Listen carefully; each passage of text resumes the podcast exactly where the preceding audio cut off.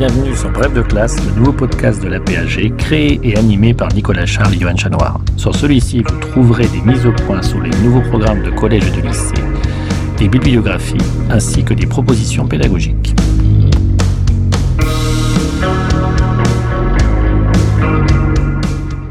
Bref de classe, c'est aussi la possibilité à chaque émission d'écouter ou de podcaster à part la partie pédagogique où un spécialiste vient présenter un document et un personnage que vous pourrez réutiliser dans vos classes.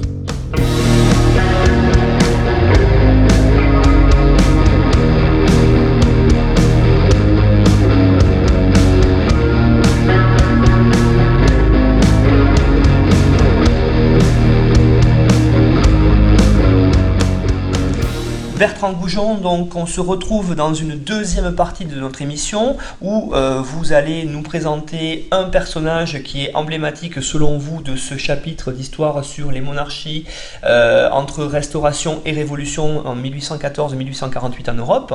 Et ensuite, on verra un document que vous avez aussi choisi de présenter, sachant que ces deux documents, on les retrouve bien sûr sur le site apag.fr et que l'objectif est que les enseignants du secondaire puissent les réutiliser avec leurs élèves. Alors Bertrand, quel euh, personnage avez-vous choisi? Alors j'ai choisi euh, d'aborder, ce qui paraîtra peut-être un peu décalé par rapport aux figures très attendues hein, qu'on aurait, aurait pu avoir. Hein. Euh, on a pu penser à Metternich, on aurait pu penser éventuellement à Louis-Philippe, etc. J'ai choisi d'aborder une autre figure et une autre trajectoire. C'est la figure de la duchesse de Berry,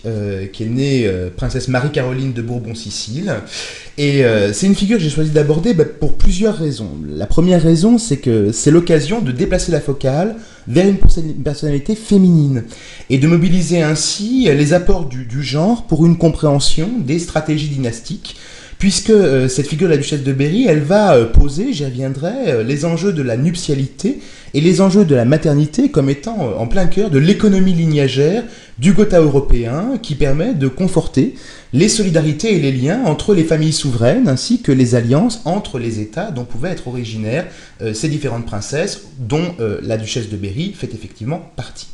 La deuxième raison pour laquelle je l'ai retenu, c'est que c'est aussi une personnalité tout à fait représentative de ces maisons rétablies, restaurées sur leur trône européen après le congrès de Vienne et représentative également des politiques dynastiques qu'elles vont mettre en œuvre. La duchesse de Berry, c'est en effet la petite fille du roi Ferdinand Ier des deux Siciles et de Marie-Caroline d'Autriche, la sœur Marie-Antoinette. Et euh, au moment de, 1814-1815, c'est la fille aînée du duc de Calabre, l'héritier du trône napolitain, qui deviendra ensuite roi sous le nom de François Ier, d'une archiduchesse autrichienne, qui est pour sa part une nièce de Marie-Antoinette. On voit bien ici l'étroitesse, l'imbrication hein, de ces, euh, réseaux, ces réseaux généalogiques dans lesquels s'inscrit dès sa naissance la jeune Marie-Caroline.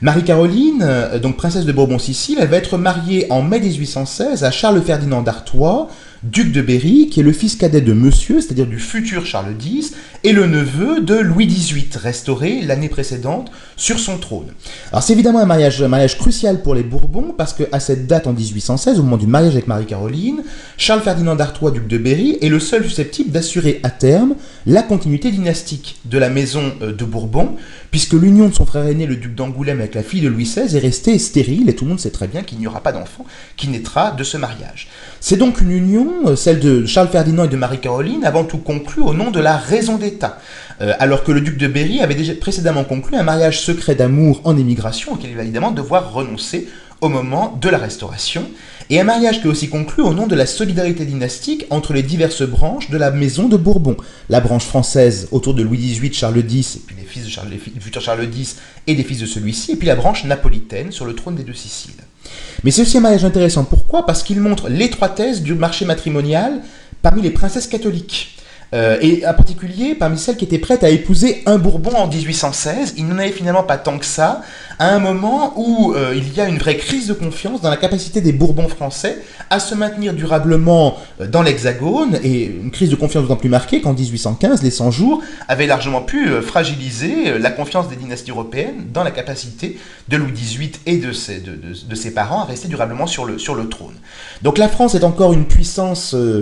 très en marge, très très fragile au sein du concert européen en 1816, une puissance d'ailleurs dont un tiers du territoire est encore occupé, hein, il le restera jusqu'en 1818, et une France qui reste isolée, marginalisée lors des grands congrès de la Sainte Alliance jusqu'en 1822. Donc finalement, Marie-Caroline, elle apparaît parmi les princesses européennes de son temps comme une princesse de second rang, mais qui peut compenser la médiocrité de sa dot par le fait qu'elle est, jeune, qu'elle est pleine de vitalité, et qu'elle vient d'une famille qui, est réputée pour euh, être particulièrement euh, prolifique en termes en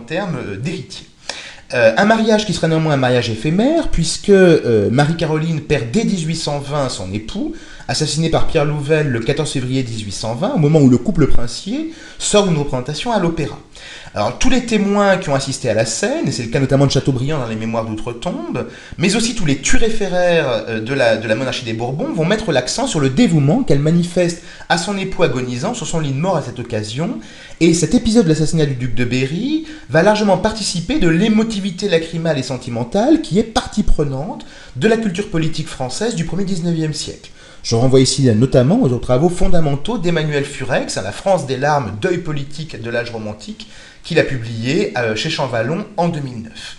C'est également un épisode, l'assassinat du duc de Berry, qui rend donc notre duchesse veuve, un épisode qui va être largement instrumentalisé sur le plan politique par les ultra-royalistes, puisqu'on va s'en servir pour dénoncer la politique modérée de Decazes, rendue responsable du,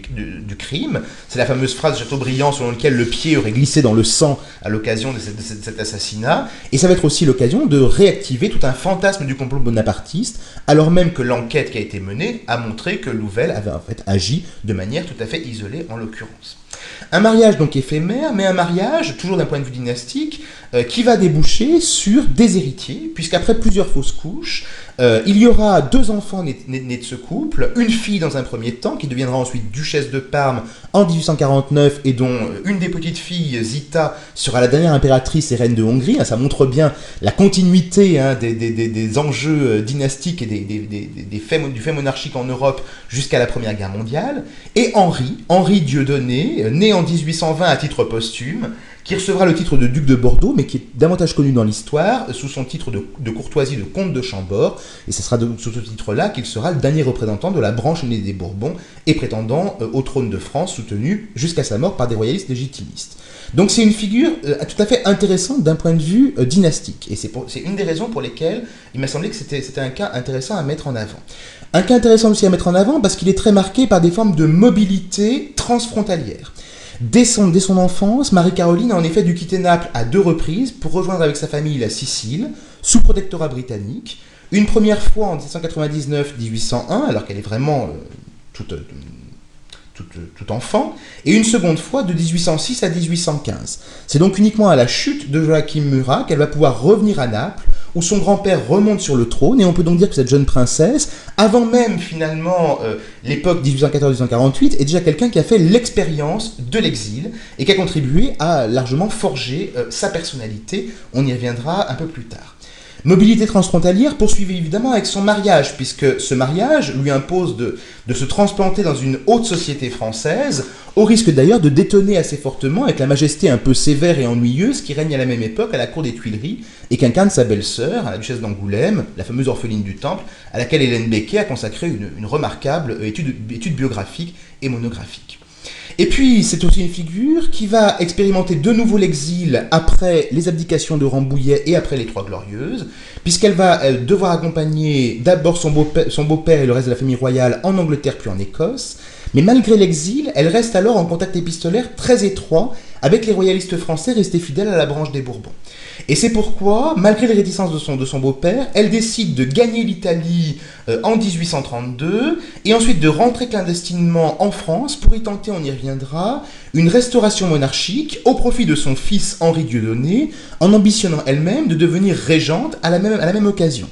On y reviendra, cette opération euh, va manquer, va choper, et elle va être de nouveau expulsée par l'Italie, qui va marquer cette fois le début d'un exil qui va se prolonger jusqu'à sa mort en 1870, un exil qu'elle va finalement prolonger entre euh, la péninsule italienne et l'Autriche, où elle finit par mourir donc en avril 70, quelques mois seulement avant la chute du Second Empire.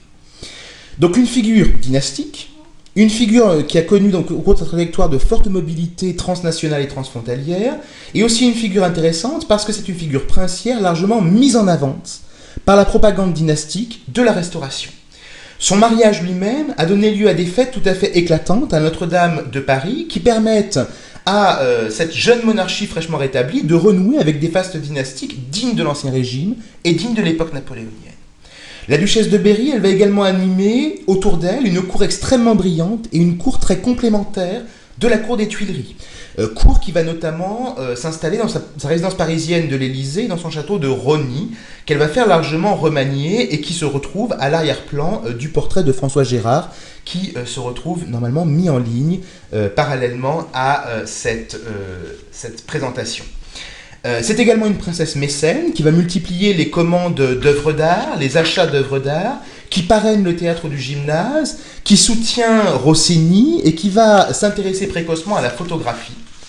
C'est aussi une figure euh, qui n'hésite pas à multiplier les voyages officiels en province afin d'y conforter la popularité de la dynastie des Bourbons. Et elle se rendra ainsi notamment en 1828 à Bordeaux, hein, qui avait été la première ville en 1814 à se rallier à Louis XVIII, avant l'année suivante en 1829 de sillonner la Bretagne et l'ouest de la France, où elle va notamment être chargée d'inaugurer la chapelle dédiée aux martyrs de Quiberon du débarquement contre-révolutionnaire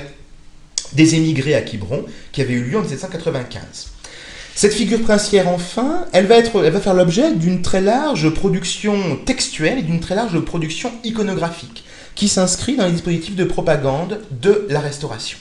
Je renvoie sur ce point notamment aux nombreux poèmes hagiographiques dont elle fait l'objet et qu'a notamment étudié euh, Corinne Legois dans, dans, sa thèse publiée sous le titre L'enthousiasme désenchanté en 2011, des poèmes hagiographiques qui mettent particulièrement l'accent sur le fait que la duchesse a effectivement donné naissance à l'enfant du miracle, hein, Henri Dieudonné, né sept mois après l'assassinat de son père en février 1820.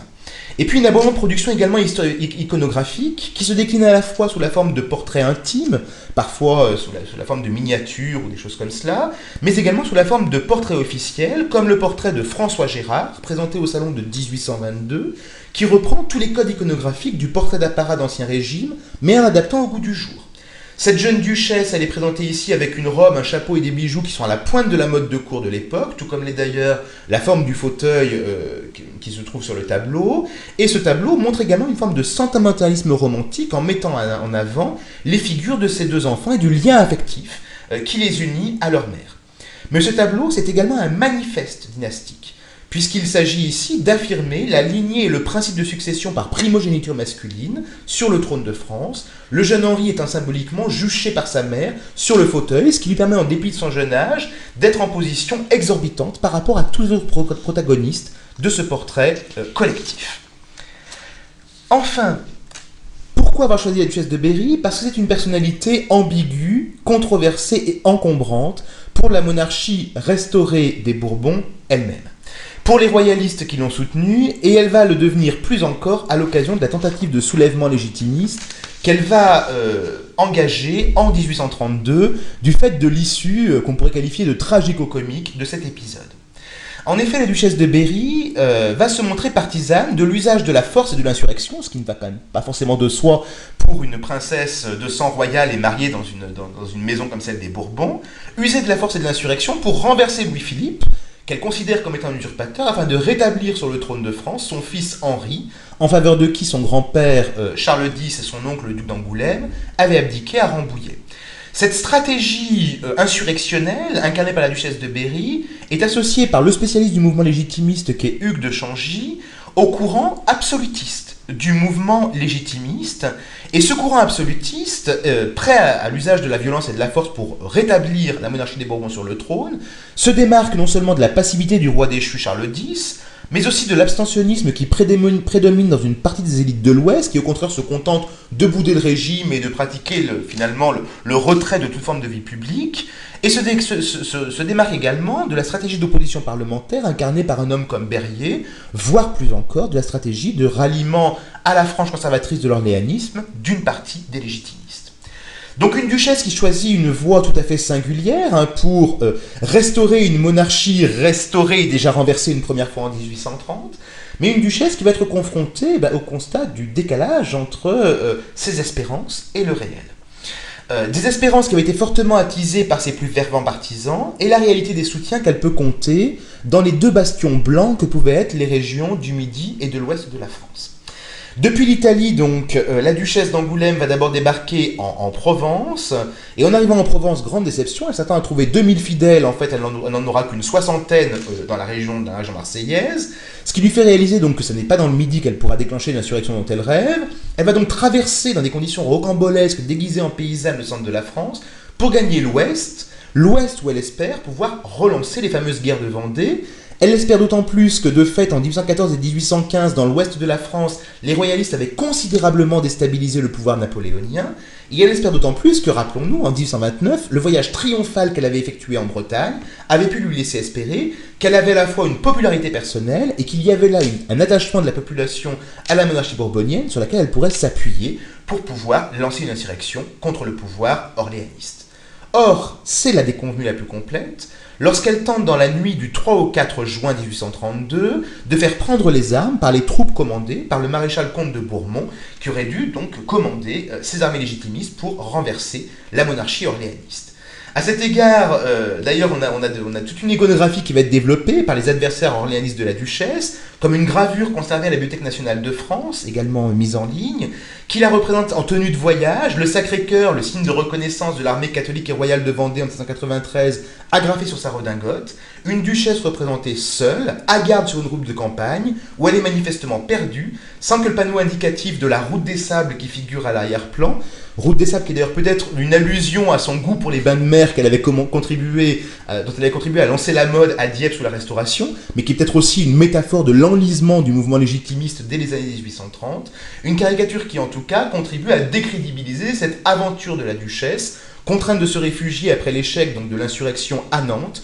où elle se cache des partisans jusqu'à ce qu'elle soit arrêtée en novembre 1832 et incarcérée par Louis-Philippe dans la, citadelle de Blaye. Là ne s'arrête pas, évidemment, la situation embarrassante de la duchesse. Situation embarrassante d'abord pour Louis-Philippe, puisqu'il vient de mettre euh, en geôle euh, une princesse de sang royal, et qui plus est la propre nièce de euh, son épouse, la reine des Français, Marie-Amélie de Bourbon-Sicile.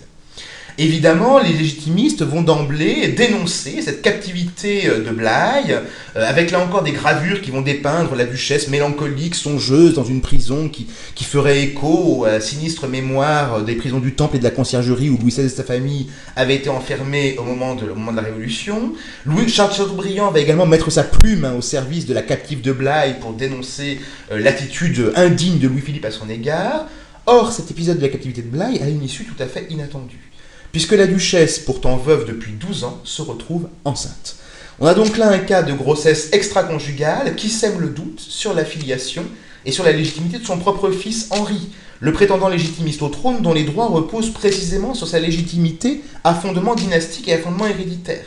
Et cette grossesse évidemment extra-conjugale, jette également un discrédit moral sur la duchesse de Berry elle-même, qui va tenter de sauver les apparences en arguant d'un mariage secret qu'elle aurait conclu avec un aristocrate italien, le comte de Lucchesi Pali. Mais en réalité, on sait très bien que tout ça a été arrangé, notamment à l'instigation de son frère, son frère qui veut euh, sauver les apparences de sa sœur. Donc une fois libérée, cette duchesse de Berry, elle devient encombrante pour le mouvement royaliste. Elle est mise au banc de la famille royale, malgré les bons offices de Chateaubriand qui essayent de servir d'intermédiaire, et la stratégie insurrectionnelle qu'elle avait, qu'elle avait pu incarner va être quasi complètement abandonnée par le mouvement légitimiste, du moins en France, après 1832. Seule une étroite minorité de ce courant absolutiste prêt à la force, prêt à l'insurrection, prêt au soulèvement armé contre euh, les, pouvoirs libéraux, va poursuivre le combat, mais cette fois hors de France, dans les rangs de l'internationale blanche, notamment en, s'engageant dans les combats de la guerre carliste dans la péninsule ibérique dans les années 30, ou bien dans le combat pour la défense du pouvoir temporel du pape dans les États pontificaux dans les années 1860. Bien, Bertrand Goujon, merci pour ce très beau portrait, euh, j'allais dire, d'une inconnue célèbre, en tout cas d'une princesse qui, euh, qui, montre bien d'ailleurs, je pense, tout le côté de la restauration de ce, voulu, ce qui a voulu euh, être mis en place suite au congrès de Vienne, avec tout ce débat entre les différentes forces royalistes que sont les légitimistes ou les orléanistes. Donc on le voit ici très bien, et puis c'est vrai, comme vous disiez, c'est un pas de côté par rapport à d'autres figures plus connues, et je pense que c'est tout à fait un complément par rapport au reste parce qu'on voit à travers cela autre chose. Alors maintenant, euh, qu'est-ce que vous pourriez nous présenter comme document qui, lui, euh, serait euh, représentatif de cette période entre restauration et révolution entre 1814 et 1848 Alors, effectivement, j'ai choisi d'aborder de, un, texte, de présenter ici un texte, et j'ai retenu un texte au format volontairement réduit, en, en me disant que ça serait sans doute plus adaptable dans une perspective pédagogique en classe et un texte qui est en même temps extrait d'une œuvre canonique de la littérature française du XIXe siècle, même s'il n'est pas forcément certain qu'elle soit encore beaucoup lue par les lycéens et lycéennes d'aujourd'hui. Alors il n'empêche que c'est un texte qui euh, va procéder d'une certaine stratégie d'écriture romanesque, et un texte qui porte un regard rétrospectif hein, sur les, événements qui y sont abordés. Hein, j'y reviendrai, c'est le tout début des années 1830. Mais un texte que j'ai retenu parce qu'il rend compte, avec une rare densité, avec une très forte lucidité avec, euh, et avec finalement une, remarquable finesse, les chevaux des défis auxquels sont confrontés les régimes monarchiques européens et la France notamment, euh, en l'occurrence le régime de juillet, au tout début des années 30, au moment où apparaissent au grand jour les limites des expériences constitutionnelles et les crises de la Sainte Alliance. Alors ce texte que j'ai donc retenu, c'est un des chapitres de contextualisation du quatrième et avant-dernier livre des Misérables de Victor Hugo, donc un ouvrage publié après la période qui nous intéresse, hein, publié en 1862, à un moment où Hugo est encore en exil à Guernesey pour opposition politique au Second Empire, mais un ouvrage dont on le sait, Hugo avait commencé la rédaction dès 1845, même s'il l'a suspendu entre 1848 et 1860. Pour contextualiser un petit peu l'extrait euh, que j'ai donc retenu, l'intrigue du quatrième livre est une intrigue centrée sur les, prémices des journées insurrectionnelles républicaines qui éclatent à Paris en juin 1832 et euh, qui comprend un certain nombre de pages restées célèbres dans l'imaginaire collectif, comme par exemple la mort d'Éponine tuée par une balle euh, en, se, plaçant justement sur, une barricade, pardon, en se plaçant devant une balle destinée à tuer Marius, ou bien cette fameuse scène dans laquelle Gavroche accueille dans la statue de l'éléphant de la Bastille deux jeunes vagabonds qu'il a, récupérés. Gavroche, dont la mort sur la barricade de la rue de la Chambrerie sera précisément traitée dans le livre suivant, mais la barricade elle-même, elle est évoquée dès la fin du quatrième livre, donc à l'amorce duquel se trouve le l'extrait que j'ai retenu. Alors cet extrait, il, est aussi intéressant parce qu'il est, il est très révélateur de cette, cette rhétorique hugolienne extrêmement foisonnante et emphatique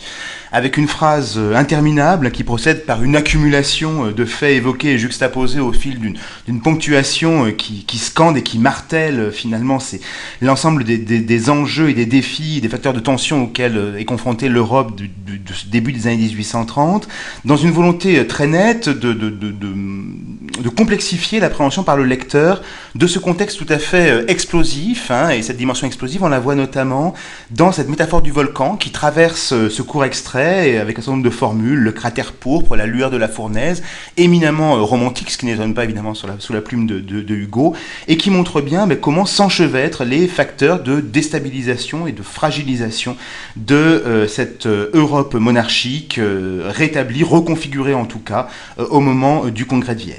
Alors ce qui est intéressant, c'est que, Hugo démultiplie en effet les, les, les, angles de vue pour montrer l'ampleur des crises auxquelles, est confronté ce système de 1815 au début des années 30. Il y a d'abord une crise socio-économique qui transparaît à travers l'extrait, crise socio-économique qui s'est d'ailleurs amorcée dès la fin des années 1820 avec des séries de, mauvaises récoltes qui sont greffées sur une crise industrielle cyclique et également sur une crise de confiance dans les secteurs commercial et, et, financier étroitement liés au, contexte d'incertitude politique de, l'époque. Et cette crise, elle va en effet se poursuivre et même s'aggraver dans les toutes premières années du régime de juillet, marquée de surcroît par une crise sanitaire que Hugo euh, évoque, fameuse épidémie de choléra, qui vient de Russie et qui culmine durant le printemps et l'été 1832 en réactivant dans de larges couches de la population les fantasmes de l'empoisonnement, notamment des, puits et des eaux, et qui va euh, cristalliser des actes de violence à l'égard des migrants, à l'égard des riches, euh, bref, un climat tout à fait explosif que Jean Giono a d'ailleurs lui aussi tout à fait bien retranscrit dans son, dans son roman Le hussard sur le, sur le toit.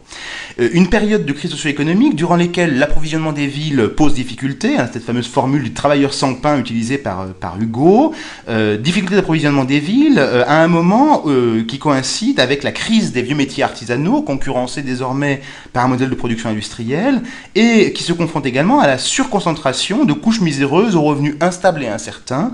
qui vont contribuer à déstabiliser encore un peu plus les, les structures urbaines de ce début des années 1830.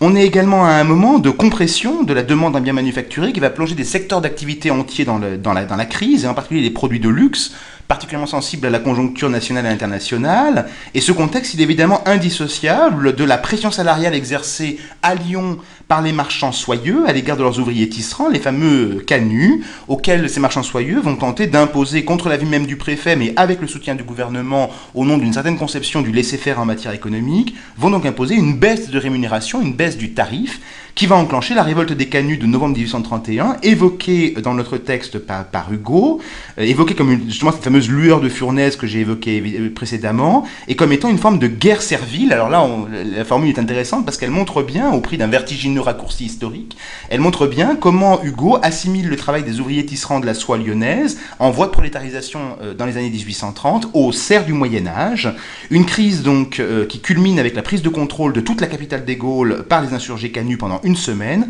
avant que le duc d'Orléans, l'héritier du trône orléaniste, n'y rétablisse l'ordre à la tête de 20 000 hommes. Donc cette composante sociale, cette crise, cette question sociale du début des années 30, elle est présente dans ce court extrait. Et elle se cumule à un tableau tout à fait inquiétant des flottements politiques du jeune régime de juillet que dépeint ici Victor Hugo, euh, en rappelant notamment les circonstances très troubles qui ont euh, marqué le suicide, entre deux guillemets, du duc de Bourbon, dernier héritier de la branche des Bourbons-Condé en 1830, dont la fortune, qui était une des plus grosses de France, passe à un des fils de Louis-Philippe, le duc d'Aumale, si bien que l'épisode a été d'emblée dénoncé par les royalistes comme un assassinat politique et comme une, captation immorale d'héritage par la maison, euh, par la maison de Bourbon, par la maison d'Orléans.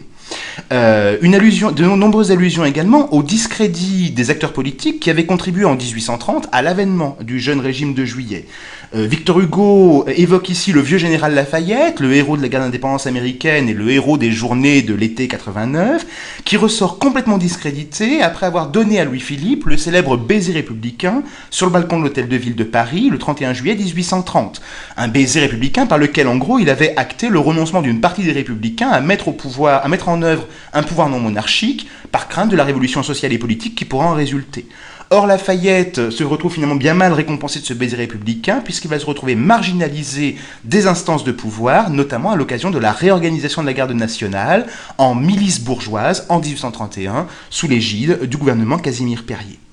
Euh, autre figure euh, qui avait largement œuvré à la Révolution de 1830 et qui va elle aussi se retrouver euh, marginalisée dans les années qui vont suivre, le vieil intellectuel libéral Benjamin Constant,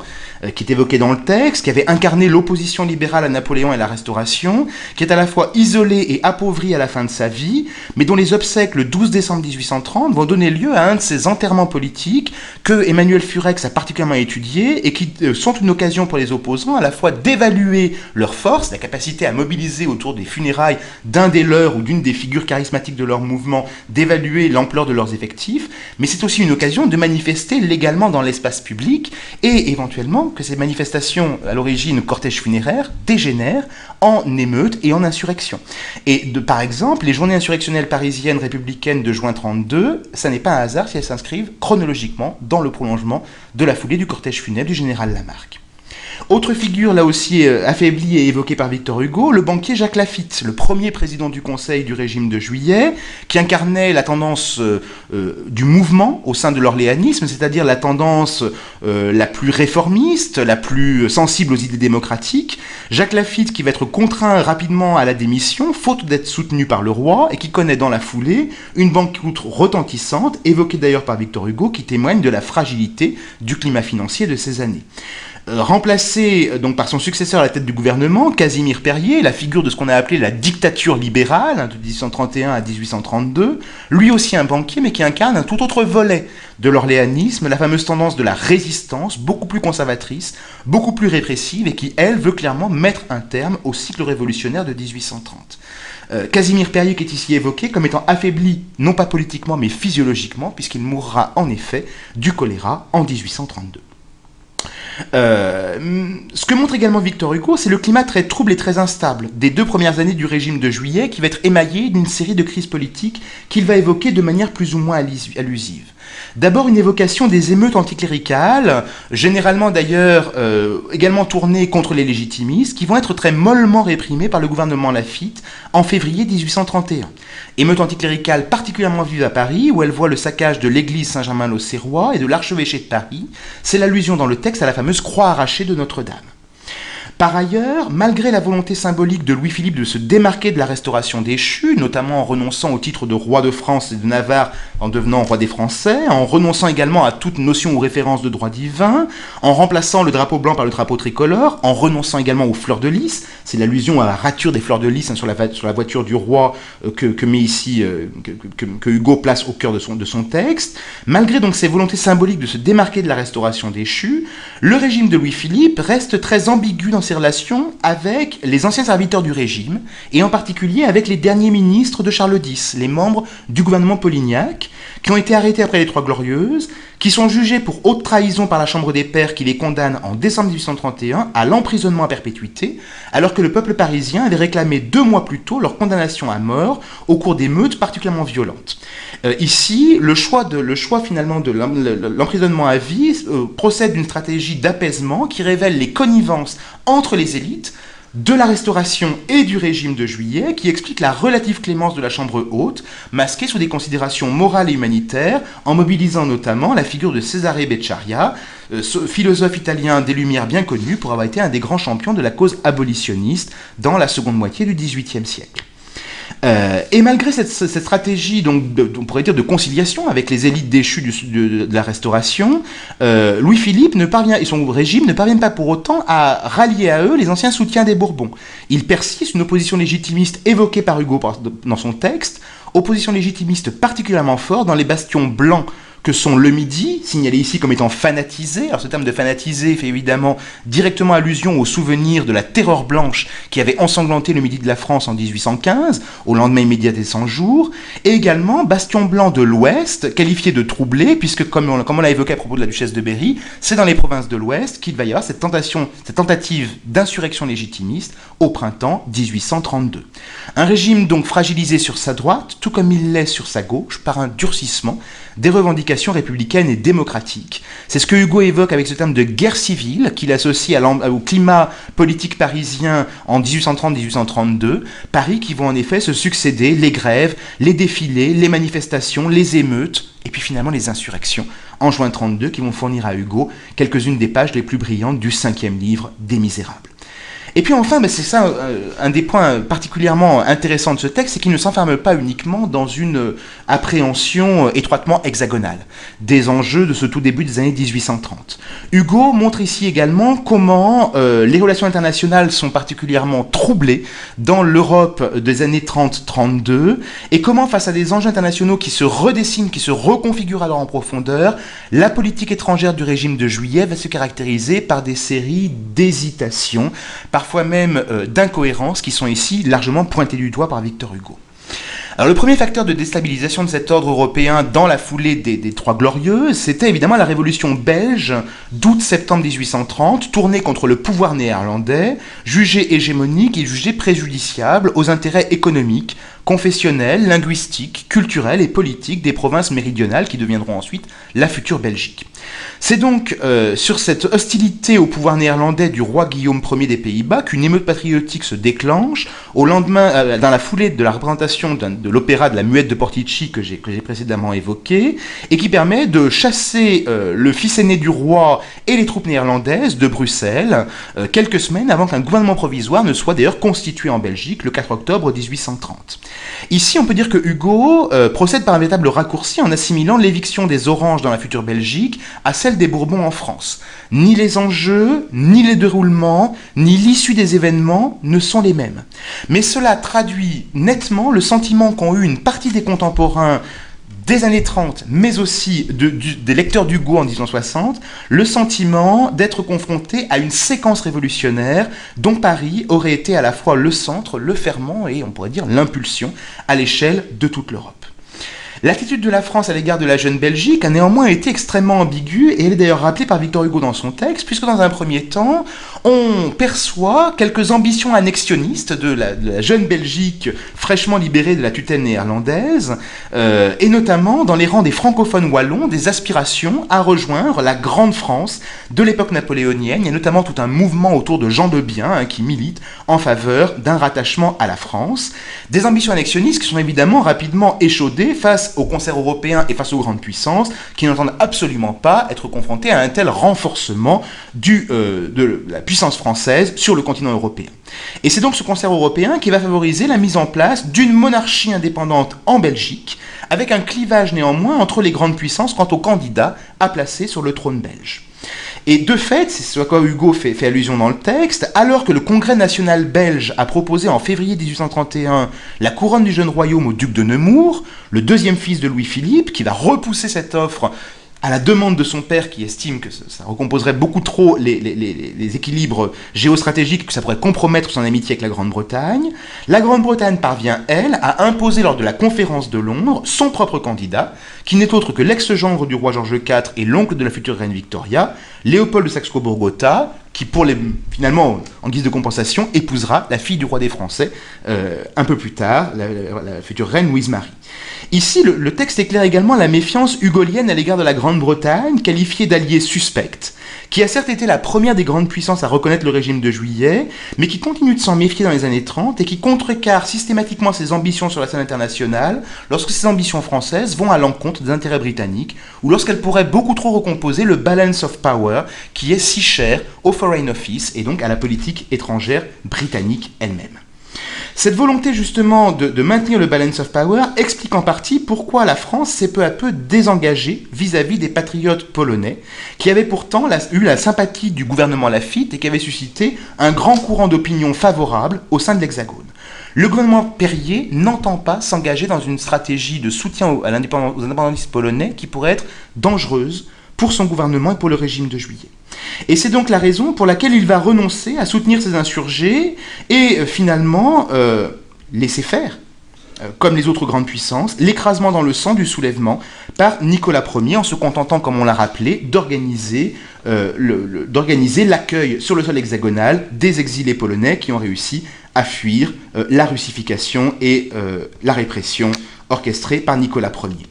Ce positionnement ambigu à l'égard de la Pologne, on le retrouve également dans la péninsule ibérique, puisque malgré la sympathie que le jeune régime de juillet a pour les libéraux espagnols ou portugais, sympathie qu'elle partage avec la Grande-Bretagne, la France va se garder d'une intervention directe dans les querelles dynastiques qui vont opposer ce que Victor Hugo appelle les démons du Midi. Ces démons du Midi, pour les Bourbons d'Espagne, c'est Ferdinand VII. Euh, la, formule de démon fait évidemment allusion à la féroce répression qu'il avait orchestrée dès 1814 à l'égard des afrancesados, c'est-à-dire de ceux qui avaient soutenu à l'époque le régime de Joseph Bonaparte, euh, et une répression qu'il va réitérer cette fois à l'encontre des libéraux euh, qui sont favorables au Cortés après 1823, suite à la campagne d'Espagne lancée par les armées françaises. Ferdinand VII qui est confronté à une crise dynastique en n'ayant qu'une fille dont les droits à la succession sont contestés par son oncle, le très traditionnaliste Don Carlos, une crise dynastique qui a son équivalent évidemment au Portugal, où la jeune reine Marie II, elle aussi soutenue par les libéraux et par la Grande-Bretagne, voit ses droits au trône contestés par son oncle Don Miguel, le champion des ultra-conservateurs qui veulent abroger la constitution septembriste de 1822. Enfin, cette ambiguïté de la politique étrangère euh, française, euh, elle, se, manifeste nettement dans euh, la péninsule italienne. Euh, puisque après la répression par le chancelier euh, autrichien Metternich des troubles qui ont éclaté dans les États du pape en 1831, la France va envoyer un corps expéditionnaire à Ancône pour entraver l'interventionnisme autrichien et rétablir dans la péninsule l'équilibre des influences des puissances extérieures,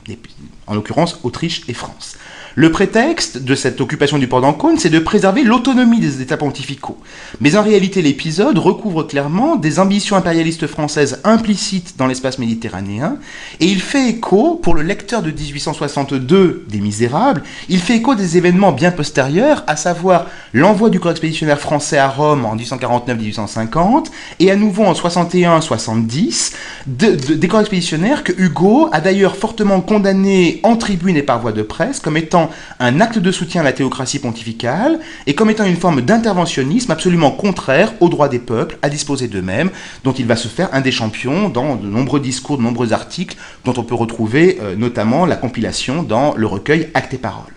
Autrement dit, ce texte, sous couvert de brosser un tableau de la situation nationale et internationale de 1832, il fait en fait écho à des convictions de longue durée et en partie à des combats politiques postérieurs de Victor Hugo.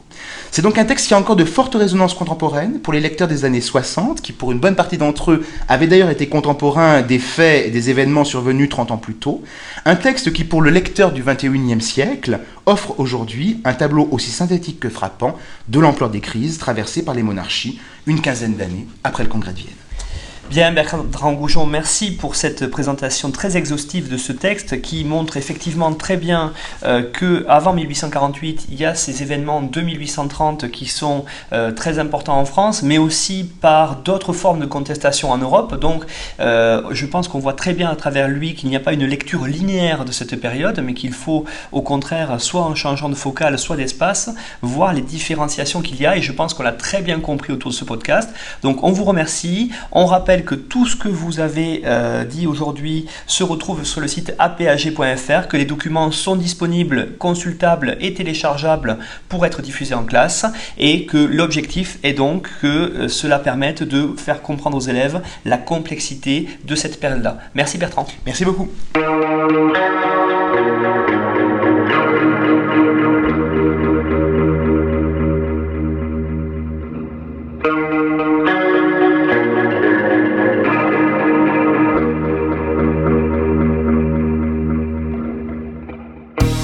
Retrouvez-nous sur Twitter, at brefclasse. Tout le contenu de l'émission, la bibliographie, les documents exploités par l'auteur sont disponibles sur le site officiel de la PAG.